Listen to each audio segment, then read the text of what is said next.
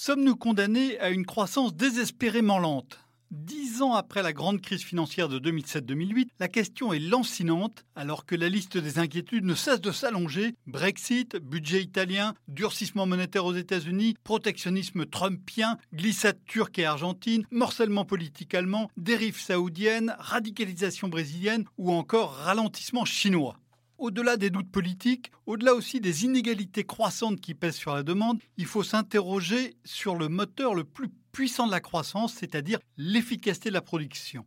Ici, le constat est clair. Au cours des deux décennies qui ont précédé la crise financière, la productivité du travail progressait de 1,3% par an en France. Depuis 2010, elle ne gagne plus que 0,9. Une analyse plus fine montre que la rupture se produit en réalité vers 2003-2004 et on trouve la trace de semblables cassures à une date voisine dans tous les pays avancés. Les économistes ont bien sûr âprement débattu des origines de cette rupture. Trois chercheurs de la Banque de France, Gilbert Sette, Rémi Leca et le jeune et brillant Antonin Bergeau, donnent un signe d'espoir dans ces controverses souvent peu joyeuses. Ils ont en effet choisi de titrer leur livre qui vient de paraître aux éditions Odile Jacob, Le bel avenir de la croissance. Et ils prennent ainsi une place restée vacante dans le débat. L'un des grands spécialistes mondiaux de la productivité, Robert Gordon de l'université américaine de Northwestern, avait lancé le bal il y a cinq ans avec un argument microéconomique pessimiste nous aurions épuisé le progrès technique. Le plus beau smartphone ne changera jamais autant la vie que le tuyau qui apporte l'eau dans nos maisons.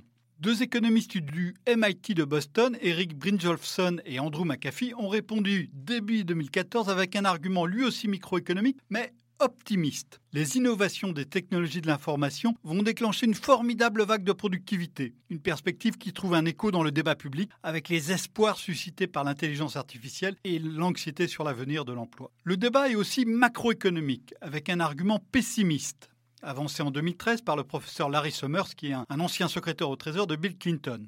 Pour cet ex-président de Harvard, nous serions dans une stagnation séculaire, une période de lente croissance très très longue. Le vieillissement de la population dans les pays avancés fait gonfler l'épargne, l'investissement n'est pas suffisant pour l'absorber, le taux d'intérêt qui assure l'équilibre entre l'épargne et l'investissement devrait donc être négatif, et comme c'est difficile à accepter par les épargnants, ils épargnent moins et du coup les firmes n'investissent pas assez. Les trois économistes de la Banque de France, avancent au contraire un argument macroéconomique optimiste. La nouvelle vague numérique pourrait créer des bénéfices aussi puissants que ceux de l'électricité au XXe siècle. Des bénéfices qui ne sont pas encore venus car, je cite, historiquement, les technologies ont mis plusieurs décennies à se diffuser et à être utilisées de manière pleinement efficace. Bergeau, 7 et le cas vont jusqu'à calculer des chiffres en cas de stagnation séculaire, croissance dans le demi-siècle à venir serait limitée à 1,5% par an en France comme aux États-Unis et ça pourrait même être encore moins. En cas de révolution technologique effective, elle pourrait être deux fois plus forte, de l'ordre de 3% Mais l'essentiel est ailleurs que dans les chiffres. Les trois chercheurs insistent sur la nécessité de changements majeurs pour capter ces bénéfices. Difficile de s'épanouir dans la révolution numérique avec un État, un contrat social, des entreprises forgées à l'époque de l'industrie lourde. L'utilisation performante des technologies les plus avancées nécessite certaines formes de flexibilité organisationnelle qui peuvent être contrariées par des régulations trop lourdes sur le marché du travail, affirment ainsi les auteurs avec une prudence de Sioux. Pour profiter pleinement d'une révolution industrielle, il faut adapter pleinement les organisations. Au XXe siècle, les industriels avaient bâti de nouvelles usines pour tirer parti de l'électricité. Et les destructions de la Seconde Guerre mondiale ont accéléré le mouvement en Europe. États et peuples ont aussi bâti de nouvelles institutions comme la protection sociale. Au XXIe siècle, il faudra aller beaucoup plus loin en réinventant la production, l'entreprise, la protection sociale, l'action publique, l'éducation. La révolution de l'information est plus profonde que celle de l'électricité. Ce n'est pas seulement un choc externe cantonné au domaine physique, elle touche aussi nos ressorts internes, nos façons non seulement d'agir mais aussi de penser. Elle devra de plus inéluctablement accompagner une révolution écologique. Les peuples incapables de s'adapter sont des peuples condamnés à disparaître de l'histoire. Retrouvez tous les podcasts des échos sur votre application de podcast préférée ou sur leséchos.fr. Hey, it's Danny Pellegrino from Everything Iconic.